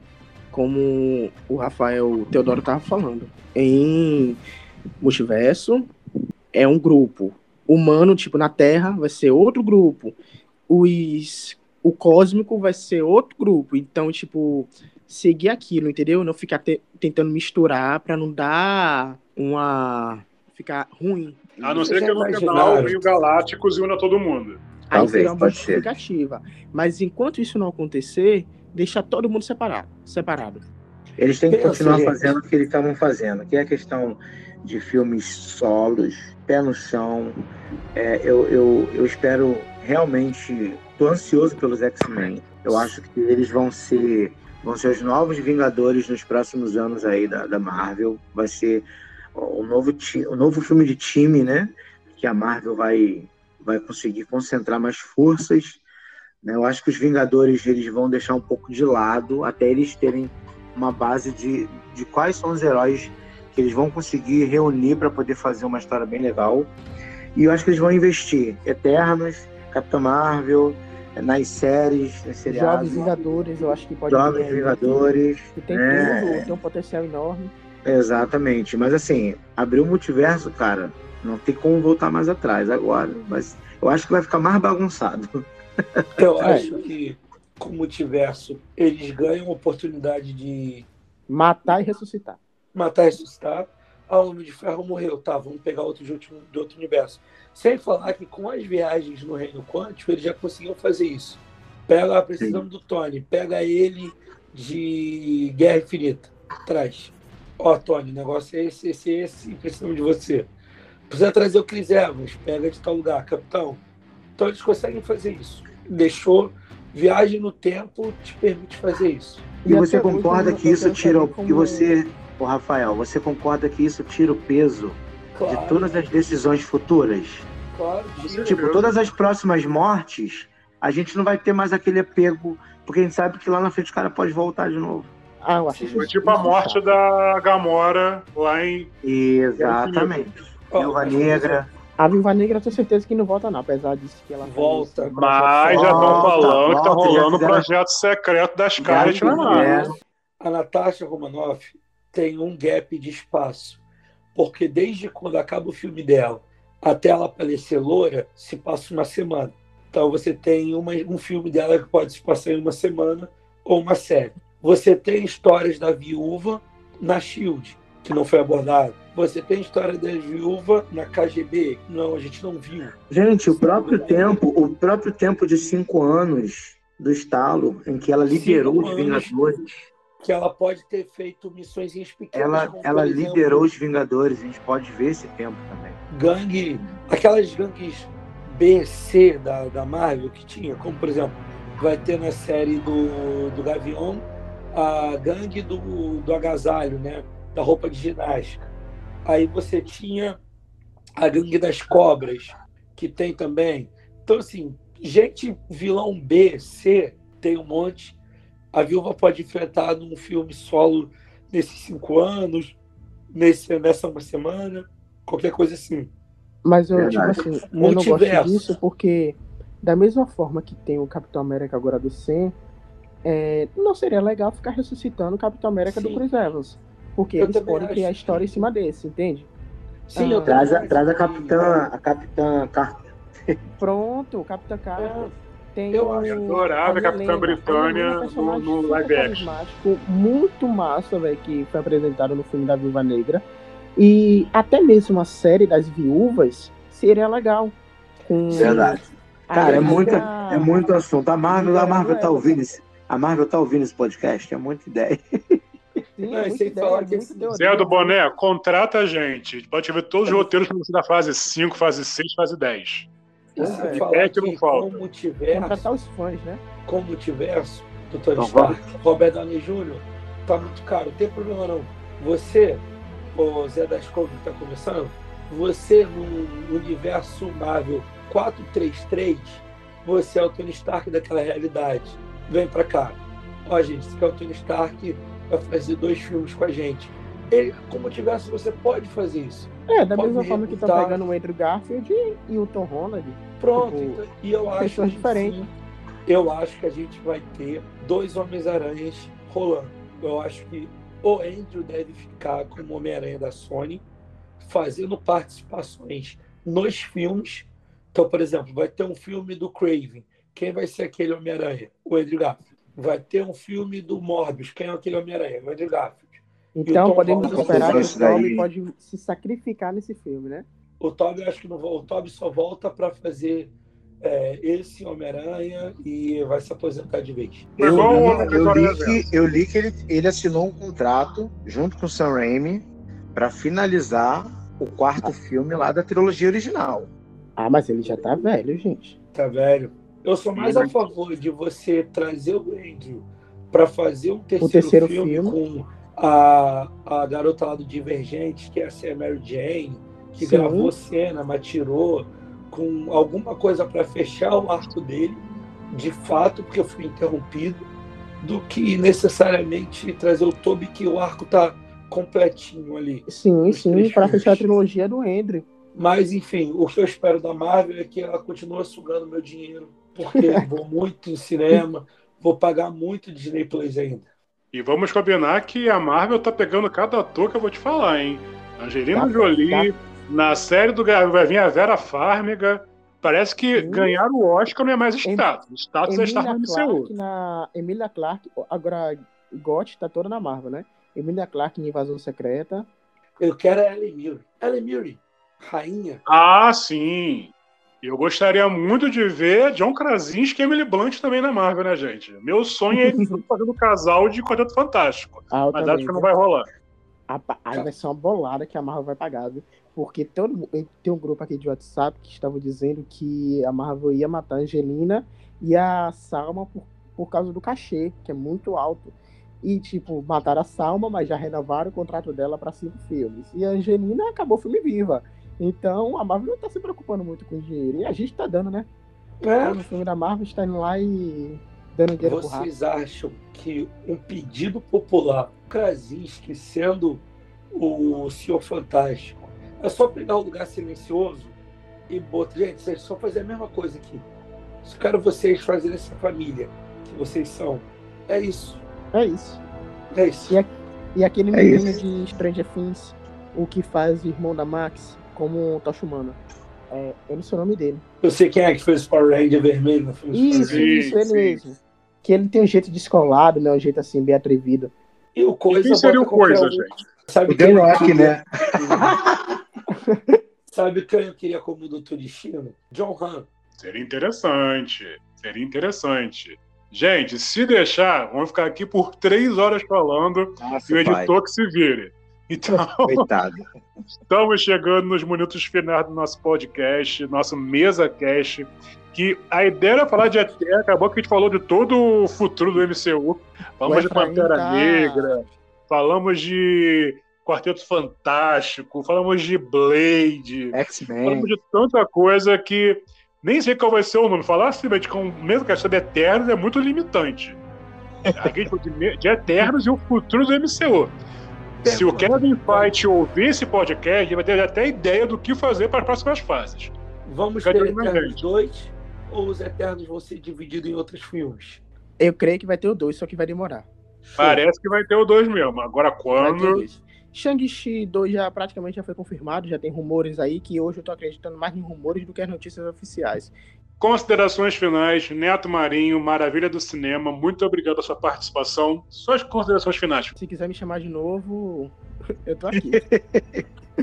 Leonardo Duarte, o meu cinema. Suas palavras finais também. Gente, obrigado pelo convite. Foi o primeiro podcast que eu participei, assim como o Neto, né? E tenho certeza aí que muitos viram pela frente. E é isso, muitos, muitos filmes pela frente. Rafael Teodoro, também muito obrigado pela participação. Gente, juntar amigos para falar de Marvel, só me chamar. Gente, pode ser também. presencial, pode ser cast, me chama que a gente está aí. E da próxima vez para um filme bom. Pra gente conversar feliz. Olha para isso. Homem-Aranha?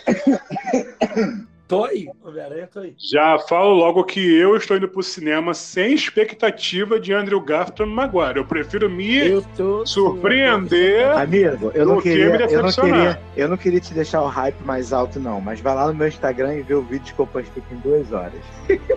eu fui ver Capitã Marvel, aquela coisa, caramba, é, Jude Law no, no, no, MCU, vai ter que rolar uma piadinha com, com o Robert Downey Jr. em algum momento de Sherlock Holmes. É, invasões secretas vai começar a acontecer e Capitão Marvel me decepcionou. Homem-Aranha 2, mesma coisa. Caraca, colocaram um mistério. Jake Gyllenhaal está na Marvel. E me frustrou também, então... Cara, como assim, o mistério dos melhores vilões da MCU? E disse cara... que ele vai voltar no terceiro filme do Homem-Aranha. O cara não tem poder o cara é debochado. O, o Mac é trefe. Certíssimo. Você olha os quadrinhos, parece que ele é a caricatura exata, fazendo truque visual ali. E, e ficou bonito. Perfeito, gente. Que isso, Rafael? Rever. Não, o filme não é bom, mas rever a participação do mistério que é ótimo. Sim, ficou bonito, ficou a adaptação dele ficou muito Não, boa. eu não tô reclamando da questão. Eu adorei o personagem. Eu, eu, sou fã do Jack Gyllenhaal.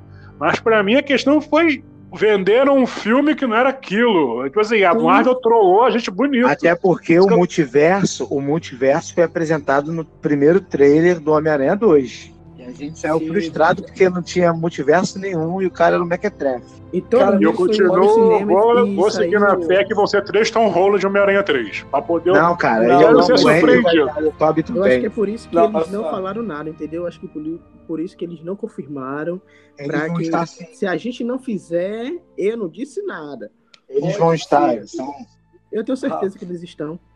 Pode ser que não seja três Homens-Aranha. Pode ser que aquela cena final do trailer seja o Dr. Octopus convertido lutando contra um e o Doutor Estranho lutando contra outro. Pode até ser, mas não são três Tom Holland, porque no próprio trailer o. Doutor Octopus. O Doutor você não é o Peter. Então, se fosse Sim. ter três Tom Holland, ele iria reconhecer. E vou te falar uma coisa: se eles dois não estiverem no filme, pode ter certeza que a Marvel tá correndo para gravar essa cena com eles. Nem que seja Esse filme de Homem-Aranha começou a ser gravado no começo do ano passado.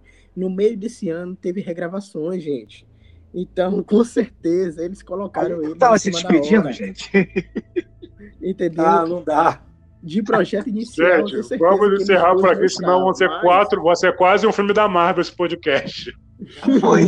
Valeu. Pessoal, Valeu. forte abraço. Valeu, Você gente. que nos acompanhou aqui até agora, muito obrigado pela sua paciência. Muito obrigado mesmo. E é sobre isso, gente. Tá tudo bem. O MCU prossegue aí. E, Marvel, toma meu dinheiro, porque eu quero é fanservice. Eu quero me divertir no cinema. Pessoal, forte abraço. Valeu, Até a próxima.